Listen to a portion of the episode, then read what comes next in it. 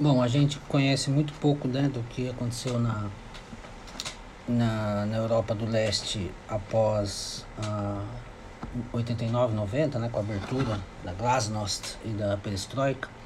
E esse livro é um bom, é um bom indicativo, assim, mostra um pouco de como era a vida meio maluca de alguns russos, judeus russos que fugiram, fugiram não, né, foram para Berlim é, o livro se chama Balada Russa, é de Vladimir Kaminer.